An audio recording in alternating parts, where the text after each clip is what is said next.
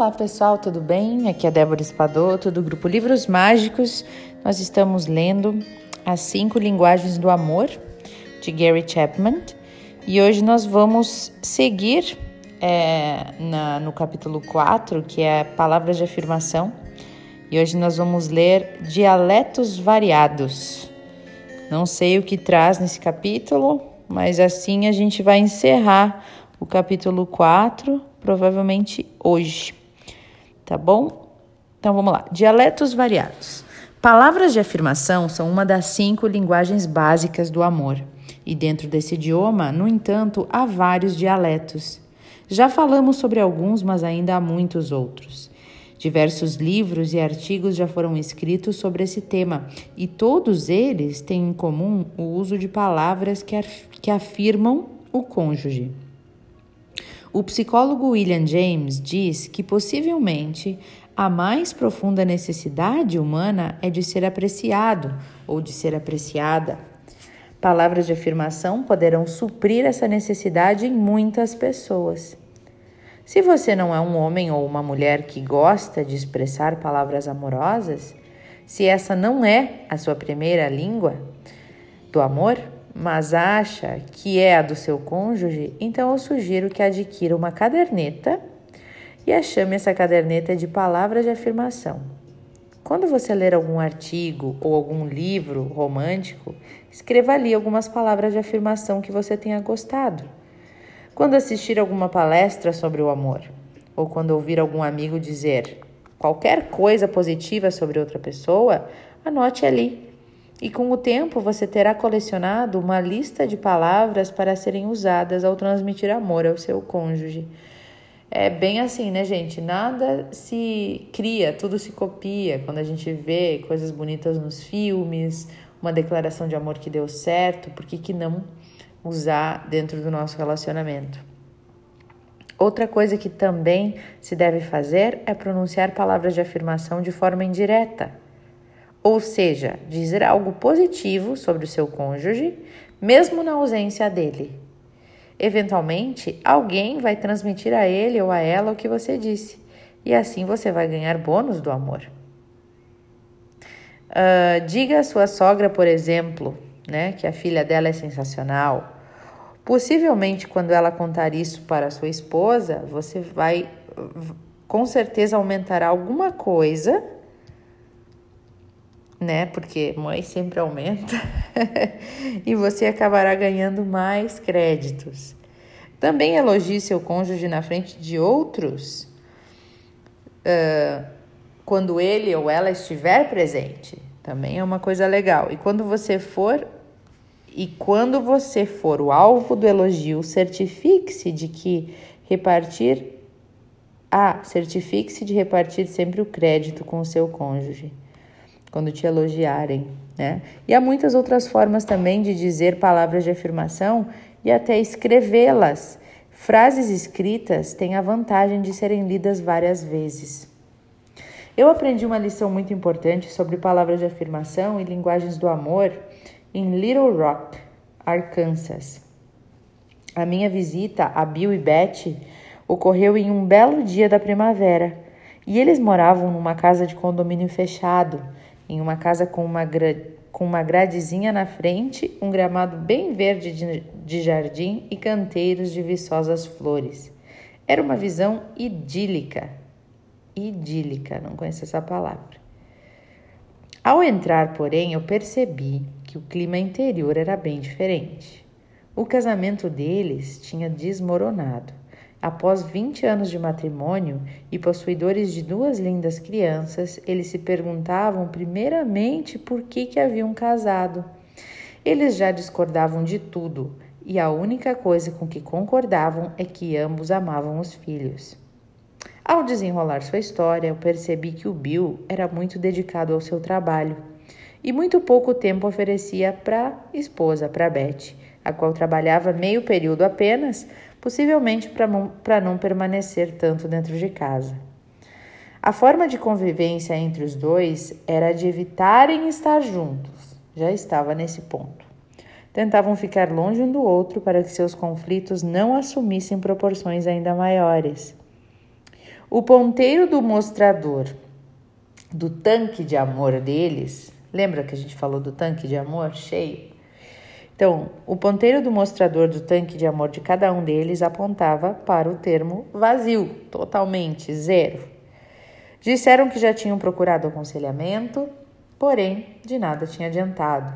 Eles assistiram, eles assistiram então ao meu seminário sobre casamento e eu partiria no dia seguinte. Aquele, portanto, seria meu único encontro com eles, com Bill e Beth. E resolvi então colocar todos os ovos em uma cesta só. Gastei uma hora em particular com cada um deles. Eu ouvi atentamente as versões de cada uma das histórias. E eu percebi que, apesar do vazio existente no relacionamento deles e do desacordo reinante naquela convivência, havia certas coisas que apreciavam um no outro. Por exemplo, o Bob me, me disse assim: Ah, ela é uma boa mãe, uma excelente dona de casa e uma exímia cozinheira. Quando resolve cozinhar, claro. Porém, ela não demonstra a menor afeição por mim. Eu trabalho feito um louco e simplesmente não há por parte dela o menor reconhecimento. Na minha conversa com a Beth, ela concordou que Bill era um excelente provedor. Ela, no entanto, reclamou: Olha, ele não move uma palha para me ajudar em casa e nunca tem tempo para mim. O que, que adianta ter esta casa, o carro novo e todas as outras coisas se não podemos curti-los juntos? Eu obtive mais informações, então decidi focalizar meu aconselhamento em dar a mesma sugestão para cada um. Eu disse para o Bob e para a Beth, separadamente, que eles possuíam a chave para mudar o clima emocional daquele casamento. E eu afirmei para eles o seguinte: essa chave é expressar a apreciação pelas coisas que gosta nele ou que gosta nela, né? E no momento suspender todas as reclamações sobre o que não se agrada. Repassei com eles os comentários positivos que fizeram um do outro e eu os ajudei a fazer uma lista desses traços positivos. A relação de Bill focalizava as atividades da Beth como boa mãe, como excelente dona de casa, como exímia cozinheira. A lista de Beth registrava a dedicação do Bill ao seu trabalho e a sua provisão financeira para a família. E as relações foram feitas da forma mais detalhada possível. Assim, a lista da Beth ficou bem assim. O que, que tinha na lista dela? Ele não faltou um dia de trabalho em 20 anos, é um trabalhador dinâmico. Ele recebeu várias promoções nesses anos todos e sempre deseja aumentar a sua produtividade. Ele paga todas as prestações da casa mensalmente. Ele paga contas de água, luz, gás, tudo em dia. Ele nos comprou um carro novo há três anos. Ele corta grama ou arruma alguém para fazer, semanalmente, durante a primavera e o verão. Ele varre. Só um pouquinho. Pronto. Ele varre as folhas do pátio ou contrata alguém para fazê-lo durante o outono. Ele providencia bastante dinheiro para alimentação e as roupas da família. Ele leva o lixo para fora todos os dias da sua coleta. Ele me dá dinheiro para comprar presentes de Natal para toda a família todos os anos. E ele concorda que eu gaste o dinheiro que recebo e no meu emprego, da forma ah, do dinheiro que eu recebo no meu emprego da forma que eu desejar. A lista do Bill sobre a Beth ficou assim: ela arruma a casa e a cama todos os dias. Eu vejo que ela passa aspirador na casa uma vez por semana. Ela leva diariamente as crianças para a escola, depois de dar-lhes um bom café da manhã. Ela faz janta para a gente três vezes na semana. Ela realiza as compras do supermercado, ajuda as crianças a fazerem deveres de casa.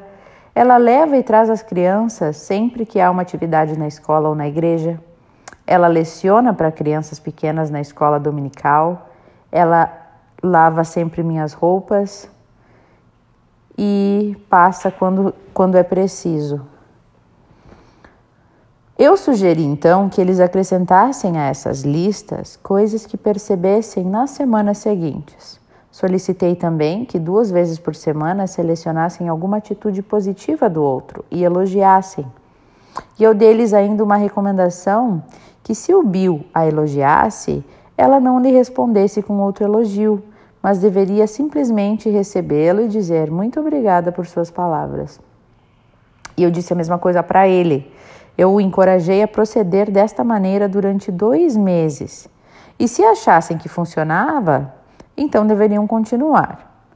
Mas, se, no entanto, a experiência não ajudasse a melhorar o clima emocional do casamento, então eles deveriam simplesmente encarar tudo aquilo como outra tentativa que não deu certo. No dia seguinte, eu peguei o avião e voltei para casa. Anotei na minha agenda para dois meses depois ligar para os dois, a fim de saber o que tinha acontecido.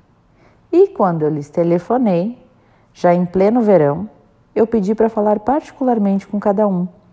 E eu fiquei impressionado ao notar que Bill dera um grande passo à frente.